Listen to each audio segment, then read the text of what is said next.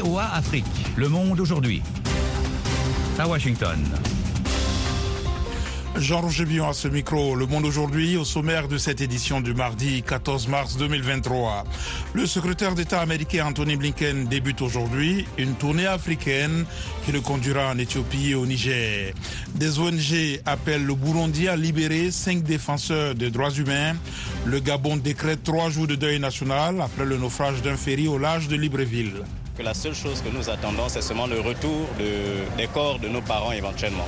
Reportage à suivre dans la partie magazine de notre correspondant Ismaël Obiangze. Pékin et Moscou fustigent l'alliance de Moscou, Canberra et Londres sur le sous-marin nucléaire. Ici aux États-Unis, le président Joe Biden prend de nouvelles mesures pour limiter la circulation des armes à feu. Ne manquez pas notre page sport ainsi que la Minute Éco. Pour l'instant, le journal. Nouveau voyage en Afrique du secrétaire d'État américain Anthony Blinken. Ce périple conduira en Éthiopie et au Niger. Eric Manilakiza. Selon le département d'État, M. Blinken sera demain à Addis Abeba pour discuter de la mise en œuvre de l'accord de cessation des hostilités signé en novembre dernier pour faire avancer la paix et promouvoir la justice transitionnelle dans le nord de l'Éthiopie. Toujours en Éthiopie, M. Blinken s'entretiendra avec le président de la Commission de l'Union africaine, Moussa Faki Mahamat. Les deux dirigeants discuteront des priorités mondiales et régionales communes en vue d'assurer le suivi des engagements pris lors du sommet des dirigeants américains et africains. Le secrétaire d'État devrait aussi souligner le soutien des États-Unis à la représentation permanente de l'Afrique dans les organismes multilatéraux. Jeudi, M. Blinken arrivera à Niamey pour la toute première visite d'un secrétaire d'État américain au Niger. Il rencontrera son homologue nigérien ainsi que le président Mohamed Bazoum. Ils discuteront des moyens de faire progresser le partenariat américano-nigérien dans les domaines de la diplomatie, de la démocratie, du développement et de la défense. Les autorités sénégalaises ont autorisé ce mardi un rassemblement de l'opposition qui compte euh, se livrer à une démonstration de force avant le procès d'un de ses dirigeants et à moins d'un an de la présidentielle sénégalaise. Le rassemblement d'aujourd'hui ouvre une séquence à risque avec des marches annoncées par Yehoui Askanoui dans tout le pays mercredi et le procès prévu jeudi d'un des chefs de file de la coalition, Ousmane Sonko, pour diffamation. La Fédération internationale pour les droits humains, dénonce ce mardi l'arrestation puis l'expulsion de Djibouti de son vice-président et le refoulement d'une chargée du programme au cours des deux derniers jours, exigeant notamment des explications aux autorités de Djibouti. Des ONG de défense des droits humains exhortent les autorités du Burundi à libérer immédiatement cinq défenseurs des droits humains arrêtés pour rébellion et atteinte à la sûreté de l'État. Dans un communiqué publié ce mardi, les organisations demandent aussi au gouvernement de cesser d'intimider la société civile. Les détails avec Nani Talani. Les autorités burundaises doivent immédiatement et sans condition remettre en liberté les cinq défenseurs des droits humains arrêtés arbitrairement et abandonner les charges sans fondement qui pèsent sur eux, écrivent Amnesty International, l'initiative pour les droits humains au Burundi et Human Rights Watch. Les ONG dénoncent ces procédures qui visent à intimider d'autres activistes. Ces arrestations et inculpations témoignent d'une détérioration de la situation de la société civile indépendante au Burundi, souligne Clémentine de Montoudje, chercheuse au sein de la division Afrique de Human Rights Watch. Les militants ont été arrêtés par les services de renseignement le 14 février, alors que quatre d'entre eux s'apprêtaient à prendre un avion pour l'Ouganda depuis la capitale économique Bujumbura. Ils ont été ensuite inculpés pour ces motifs. Les accusations ne semblent s'appuyer que sur leur lien avec une organisation internationale étrangère et le financement qu'ils ont reçu de sa part, notent les ONG, sans donner plus de détails. En février, le ministre en charge de la sécurité, Martin Itéressé, avait affirmé qu'il y a une grande probabilité qu'il y ait risque de financement du terrorisme à travers ces fonds-là. En Somalie, au moins cinq personnes ont été tuées, 11 autres blessées.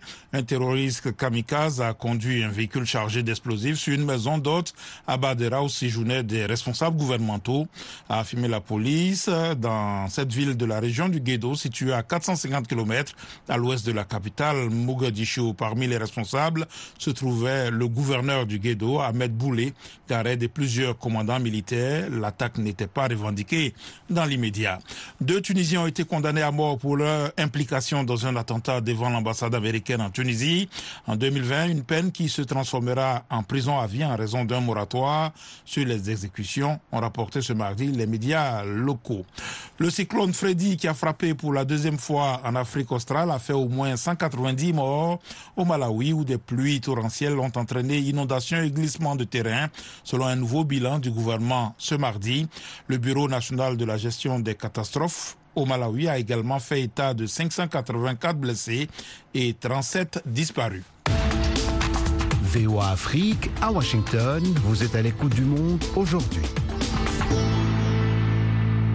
La Chine et la Russie ont fustigé aujourd'hui le spectaculaire programme de coopération dans les sous-marins nucléaires lancé hier par les États-Unis, l'Australie et la Grande-Bretagne. Claire Morin-Gibou.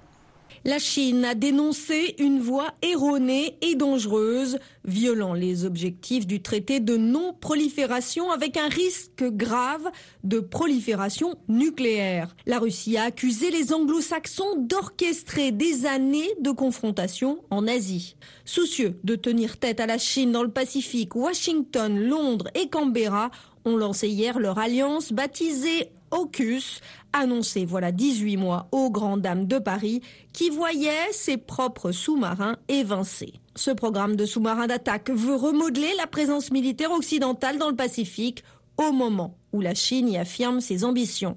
La diplomatie chinoise a accusé les trois pays occidentaux d'inciter à une course aux armements avec une alliance incarnant une façon de penser typique de la guerre froide. Ici aux États-Unis, de nouvelles mesures pour limiter la circulation des armes à feu. Le président américain Joe Biden en a fait l'annonce à Monterey Park, en Californie, une localité endeuillée en début d'année par une fusillade qui a fait 11 victimes dans la communauté asiatique. Alexandre Nolognon. Les mesures annoncées mardi doivent notamment renforcer la vérification des antécédents pour les achats d'armes à feu et encourager le recours au signalement d'individus potentiellement violents que la justice peut alors priver d'armes à feu. Outre ces mesures, Joe Biden veut aussi renforcer la pression sur le puissant secteur des armes à feu en signalant les vendeurs ayant violé les règles fédérales. Il encourage par ailleurs l'Agence fédérale du commerce, un organisme indépendant, à publier un rapport sur la vente et la promotion d'armes à feu auprès des mineurs. Rappelons qu'ici aux États-Unis, ce sont les États qui sont compétents en matière d'achat, de propriété et de port d'armes à feu, et seule une loi fédérale pourrait s'imposer à eux, par exemple pour interdire les fusils d'assaut, comme le réclame Joe Biden. Le mouvement islamiste palestinien Hamas, au pouvoir dans la bande de Gaza, a mis en garde ce mardi contre une escalade militaire pendant le ramadan en cas de transgression israélienne sur l'esplanade des mosquées à Jérusalem. Cet avertissement survient à moins de dix jours du début du mois sacré musulman alors que le conflit israélo-palestinien semble entrer dans une nouvelle spirale de violence depuis l'entrée en fonction fin décembre d'un des gouvernements les plus à droite de l'histoire d'Israël. Et les Nations Unies ont déclaré aujourd'hui que les discussions sur le renouvellement de l'accord sur les exportations de céréales via les ports de la mer Noire se poursuivaient alors que la Russie a annoncé sa prolongation pour une durée de 60 jours. L'Ukraine a immédiatement critiqué l'annonce russe, estimant que l'accord implique au moins 120 jours de prolongation et l'initiative russe de le prolonger de seulement 60 jours contredit donc le document signé par la Turquie et l'ONU. Kiev attend désormais la position officielle des Nations Unies et d'Ankara en tant que garant de l'initiative. L'accord actuel est censé expirer le 18 mars. Les députés russes ont voté aujourd'hui un texte punissant de lourdes peines de prison le fait de discréditer les groupes armés comme Wagner, mesure déjà en vigueur concernant l'armée russe et qui sert à réprimer les détracteurs de l'offensive en Ukraine. Les sanctions pénales réprimant le fait de discréditer les forces armées de la Russie sont étendues aux formations de volontaires, aux organisations et aux personnes physiques qui apportent une assistance aux forces armées pour effectuer leur mission, a indiqué la Douma, la chambre basse du Parlement sur son site. Les Philippines et les États-Unis effectueront en avril leur plus grande manœuvre militaire conjointe, ont annoncé ce mardi des responsables des deux alliés qui cherchent à contrecarrer l'influence croissante de la Chine dans la région. Ces exercices annuels prévus du 11 au 28 avril comprendront pour la première fois des tirs à balles réelles dans la mer de Chine méridionale et une simulation de défense d'un îlot philippin situé à près de 300 000 km au sud de Taïwan. Les manœuvres impliqueront 17 680 soldats, environ 12 000 Américains et 5 000 Philippins ainsi que 111 euh, Australiens, soit environ deux fois plus qu'en 2022. Et pour finir, la Chine va reprendre à compter de demain mercredi la délivrance de tous les types de visas, y compris ceux à des fins touristiques, après trois ans de restrictions draconiennes qui ont fermé le pays au monde en raison de l'épidémie de Covid-19. Voilà pour le journal, vous suivez VOA Afrique. À présent, la minute écho avec Eric Manirakiza. Le Nigeria a enregistré des recettes totales de 45,6 milliards de dollars générées par les exportations de pétrole brut en 2022, selon des données publiées par l'Office national des statistiques NBS. Selon l'agence Ecofin, ces recettes représentent une hausse de 46% par rapport aux revenus enregistrés en 2021. L'inflation a encore ralenti aux États-Unis en février à 6% sur un an, son plus faible niveau depuis près d'un an et demi au moment où la Fed, chargée de juguler cette hausse des prix, est sous pression avec la faillite de la banque SVB, la Silicon Valley Bank. L'inflation ralentit également sur un mois à 0,4%, conforme là aussi aux attentes des analystes, après avoir enregistré un rebond en janvier selon l'indice CPI publié ce mardi par le département du travail. Le Salon mondial du tourisme ouvre ses portes au public jeudi à Paris dans un contexte de forte reprise des voyages malgré l'inflation et des hausses de prix. D'après l'Organisation mondiale du tourisme OMT, le tourisme international pourrait retrouver 80%, 95% de son niveau d'avant la pandémie d'ici à la fin 2023. Pour le seul mois de janvier, on a enregistré 70 millions d'arrivées internationales, soit plus du double des chiffres de janvier 2022. Place maintenant au sport avec Yakuba Oudraogo. Bonsoir Yakuba. Bonsoir Jean-Roger, bonsoir à tous. Le match de la Basketball Africa League saison 3 se poursuit ce mardi à Dakar. Oui, les équipes de la conférence Sahara font leur deuxième sortie à la Dakar Arena deux matchs au programme, tous deux perdants lors de leur première sortie. Quara Falcons du Nigeria et le Stade malien s'affrontent.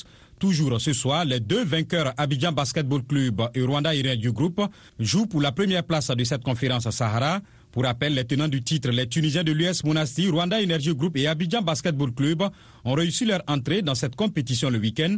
En revanche, Quara Falcons du Nigeria, le stade malien et le club hôte, l'AS Douane, ont perdu leur premier match.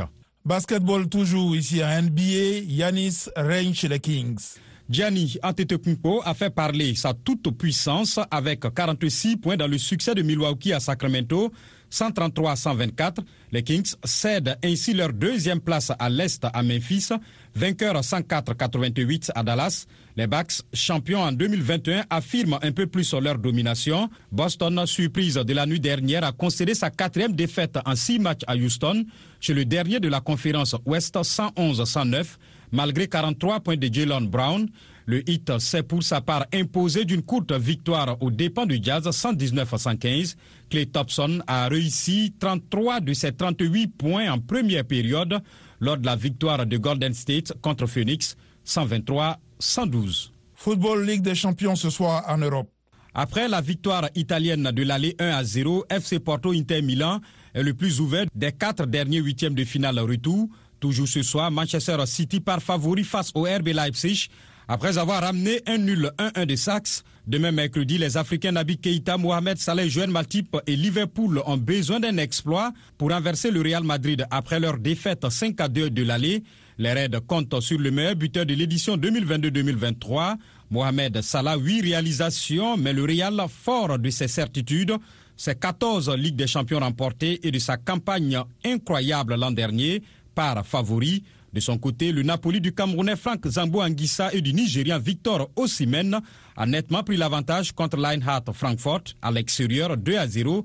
Naples compte sur le meilleur buteur d'Italie, Victor Osimhen, 19 buts, qui a scoré à l'Ali. Page de sport VOA Afrique signée Yakuba Oudraogo.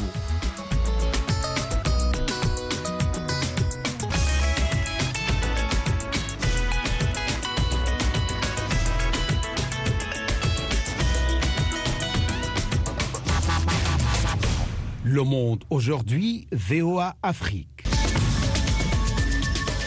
Vous êtes à l'écoute du Monde aujourd'hui sur VOA Afrique. Jean-Roger Billon de retour avec vous pour les dossiers du jour. Au Gabon, les autorités ont décrété ce lundi un deuil national de trois jours en mémoire des victimes du naufrage ayant coûté la vie à six personnes jeudi dernier. Un bilan qui pourrait s'alourdir, une trentaine de passagers étant toujours portés disparus. Les secours poursuivent les recherches en mer autour de l'épave du navire qui a coulé au large de Libreville avec 161 personnes à bord. Dans la capitale, un collectif de naufragés s'est mis en place pour exiger des autorités la transparence sur la gestion de ce dossier. Le reportage de notre correspondant au Gabon, Ismaël Obiangze. À l'entrée du port Mont à Libreville, des cierges entourent les photos des disparus du naufrage d'Esther Miracle. Chaque jour, et aux côtés d'autres parents de victimes, Nina participe à des soirées de recueillement sous les tentes. Elle veut la vérité sur le sort de sa petite sœur. Le 9 mars dernier, l'adolescente de 15 ans a embarqué dans le navire pour un voyage sans retour sur Port-Gentil. Nous avons décidé de rester là jusqu'à ce que cette affaire soit élucidée, jusqu'à ce que nous ayons au moins pour, la plupart d'entre nous les corps, soit les, en fait, les, personnes en vie. Déjà six morts et plus d'une trentaine de personnes introuvables dans ce ferry qui transportait 161 passagers au départ de Libreville. En attendant les conclusions de l'enquête judiciaire, les autorités ont décrété un deuil national de trois jours et annoncé la suspension des activités de l'armateur à l'origine du drame. Des mesures bien accueillies par Jeff Banzanza. Il est le président du collectif des naufragés. Euh, ça prouve que bon, ils nous ont de moins écoutés, ils ont écouté nos revendications. Quoi qu'on aurait bien aimé que cela vienne de, depuis le début en fait, que ça soit traité vraiment comme une situation d'urgence et en situation d'urgence on réagit automatiquement. Je crois que la seule chose que nous attendons c'est seulement le retour des corps de nos parents éventuellement. Au cœur du dispositif d'attente, les associations et les ONG se joignent aux familles des victimes pour porter leur cause et soutenir toute action visant la transparence du dossier des naufragés du navire. Georges Paga, du réseau des organisations libres de la société civile pour la bonne gouvernance. Il y a le fait que beaucoup de passagers euh, qui n'ont pas été, euh, qui ne sont pas aujourd'hui identifiés et répertoriés, euh, sont parmi les portés disparus. Ce qui dénote clairement des manques de régularité, de contrôle de la part des autorités. Dans cette ambiance d'angoisse, de douleur et de recueillement, le gouvernement va au chevet du collectif des naufragés. Alain-Claude Bilibinzé est le Premier ministre gabonais. S'il y a des défauts de communication, on va améliorer. Il n'y a personne qui est heureux de ce qui se passe. Personne. On va continuer les recherches. On va essayer de localiser les corps et faire en sorte que les familles aient les corps à Port-Gentil comme à Libreville, c'est le branle-bas de combat pour honorer la mémoire des morts, mais aussi pour rendre hommage aux survivants du naufrage causé par le ferry de la compagnie Royal Coast Marine.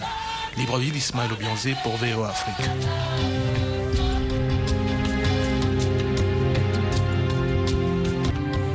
Au Tchad, la communauté chrétienne catholique s'apprête à célébrer la réhabilitation de la cathédrale Notre-Dame de la Paix de N'Djamena lors d'une cérémonie de dédicace prévue le 29 avril prochain.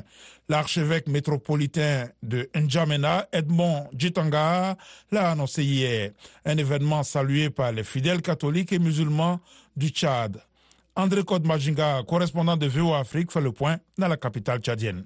L'église cathédrale est l'église mère de toutes les églises du diocèse car en elle se trouve le siège de l'évêque appelé cathédrale. Edmond Jitangar, l'archevêque métropolitain de Djamena. Pour lui, la cathédrale qui vient d'être restaurée est le signe de l'autorité de l'évêque et le lieu ordinaire de son service. Pendant dix ans, le siège était abrité par une tente, signe de précarité, mais désormais, il retrouvera sa place dans une vraie cathédrale. Située au centre administratif de la capitale tchadienne, entre le palais présidentiel et la place de la Nation, non loin de la grande mosquée, cette cathédrale occupe une position en elle-même significative estime le chef de l'Église catholique du Tchad. Ces deux monuments spirituels sont les témoins tacites de notre histoire passée et ont vocation de nous rappeler la continuité historique de notre pays. Elle a aussi été le berceau de la prière interconfessionnelle pour la paix au Tchad,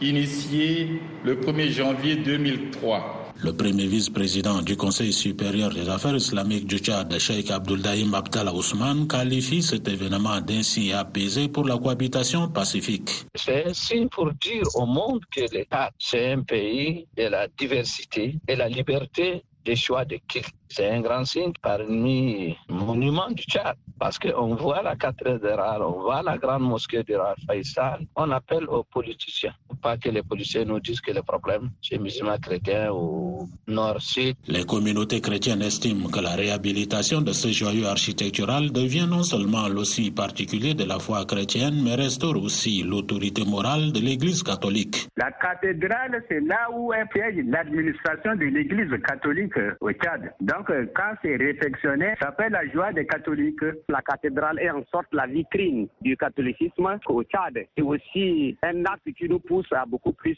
nous affirmer dans notre foi et beaucoup plus encourager l'archevêque dans cela. Et la cathédrale a été consacrée même à la Vierge Marie. Donc voilà, c'est comme c'est le pays qui est consacré aussi à la Vierge Marie lorsque le pape était là. Donc c'est une fierté pour nous. Touché par une bombe incendiaire dans les années 80, pendant la guerre civile qu'a connue le Tchad, la cathédrale de N'Djamena a nécessité une restauration dont le montant est estimé à 5,6 milliards de francs CFA, interrompu par plusieurs soubresauts, notamment des malentendus avec les autorités de l'État autour de l'aménagement de l'actuelle place de la Nation et la crise économique et financière de 2014. Le projet a été relancé en 2016 par l'archevêque métropolitain de N'Djamena à partir de la demande pressante des fidèles lassés d'avoir une tente pour cathédrale d'une originalité architecturale inspirée par les cases locales. L'édifice sera prêt pour l'inauguration lors d'un service religieux spécial le 29 avril prochain.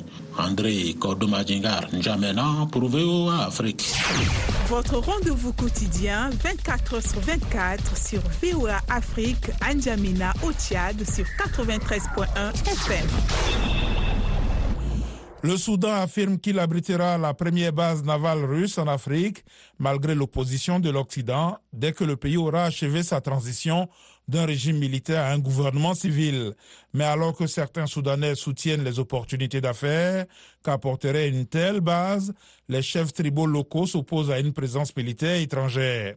De Port-Soudan, le reportage de Henry Wilkins, récit Jacques Aristide. Port-Soudan est le lien vital du Soudan avec la mer Rouge, une masse d'eau stratégiquement importante pour les puissances mondiales et les pays qui l'entourent, notamment pour son accès au canal de Suez.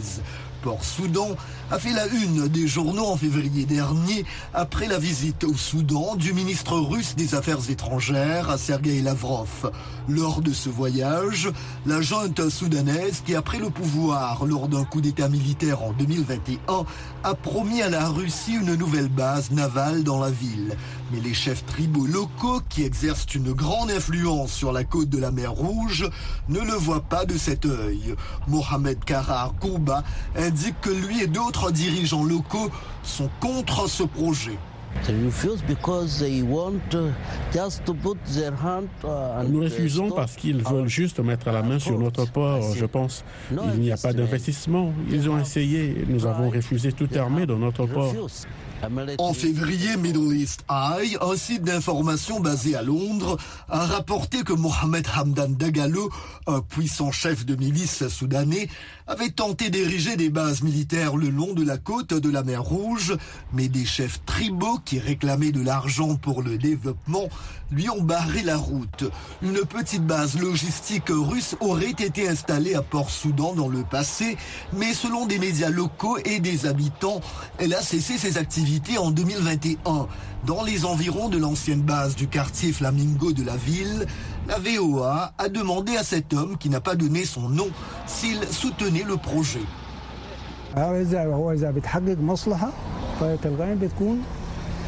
Si c'est dans notre intérêt, nous l'accepterons automatiquement. Peu importe qui est impliqué, qu'il s'agisse de Britanniques, de Russes ou d'Américains. Le projet de base navale russe à Port-Soudan est évoqué depuis des années, dit-on, mais il ne s'est jamais concrétisé.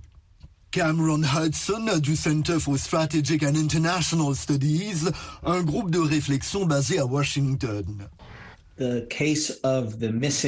L'affaire de la base navale disparue dure depuis de nombreuses années. On a promis que cette base aurait été construite, je ne sais combien de fois, cinq ou six fois. Pour l'analyste Hala Al-Karib, la base verra le jour si la junte au pouvoir au Soudan est déterminée à aller de l'avant avec. Hala Al-Karib de l'initiative stratégique pour les femmes dans la Corne de l'Afrique. Cela dépend beaucoup de la direction que le processus politique va prendre si le régime s'oriente réellement vers la consolidation d'une puissance militaire à 100% au Soudan. Le Soudan a déjà des liens bien établis avec la Russie, de même qu'avec le groupe paramilitaire russe Wagner. La junte soudanaise est accusée d'échanger l'or du pays contre des armes russes. Abdurrahman Dia avec vous. Dans Washington Forum cette semaine, faut-il s'inquiéter de la faillite de trois banques américaines en l'espace de quelques jours? Parmi elles, la Silicon Valley Bank, spécialisée dans le financement de start-up. Mais le président Joe Biden tente de rassurer les clients, les assurant que leurs fonds sont garantis et promet de sanctionner les responsables. L'administration souhaite aussi que le Congrès renforce la régulation bancaire pour éviter une répétition de la crise de 2008.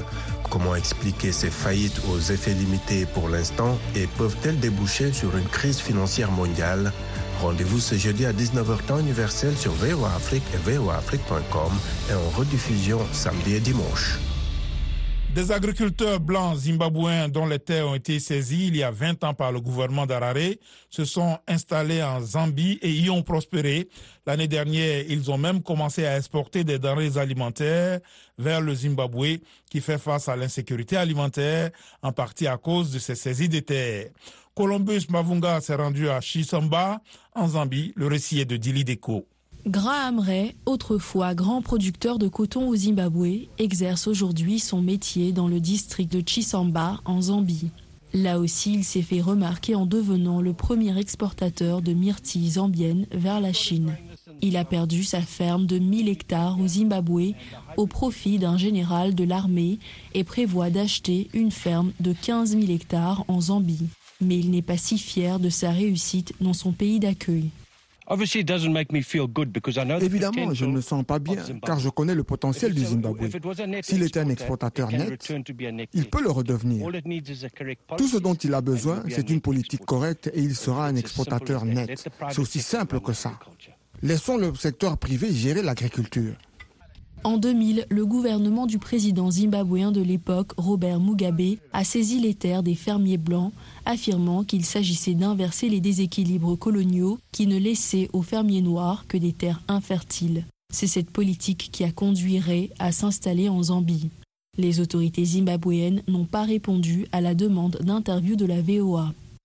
Kakoma Kelvin Kalei, porte-parole de l'Union nationale des agriculteurs de Zambie, explique qu'environ 300 agriculteurs zimbabwéens déplacés ont demandé à s'installer en Zambie au début des années 2000. Regardons ce qu'ils ont réussi à faire en termes de production. La production de blé est passée de 60 000 tonnes métriques par an en 2009 à une moyenne de 300 000 à 420 000 tonnes métriques par an. Si vous regardez la contribution des agriculteurs zimbabwéens, c'est une contribution massive, vraiment massive. Monsieur Kalei a ajouté que la Zambie exporte désormais des oignons, des tomates, des pommes de terre et du maïs. Ironiquement, le Zimbabwe a importé du maïs de Zambie l'année dernière. Kelvin Ambwesia, président de l'agence zimbabwéenne des réserves alimentaires, explique que son pays souhaite tirer davantage de devises du secteur agricole dans lequel sont impliqués les anciens agriculteurs zimbabwéens. Je connais des anciens agriculteurs zimbabwéens qui produisent des cultures à haute valeur ajoutée pour l'exportation. L'impact de ces anciens agriculteurs zimbabwéens est énorme, leur impact est géant. On ne peut pas minimiser l'impact qu'ils ont eu sur notre secteur agricole. Nous en avons beaucoup profité et nous espérons qu'ils ne retourneront pas dans leur pays. Et la Zambie espère continuer à bénéficier de cette relation. Le Monde aujourd'hui, c'est la fin de cette édition. Merci de l'avoir suivi. Jean-Roger Billon à ce micro. À la mise en onde, Joselle Morissin. Un grand merci à la rédaction et à toute l'équipe de production. Rendez-vous sur notre site internet voafrique.com et nos pages Facebook, YouTube, Twitter et Instagram pour un suivi de l'actualité 24 heures sur 24. Je vous souhaite une excellente soirée à l'écoute de nos programmes.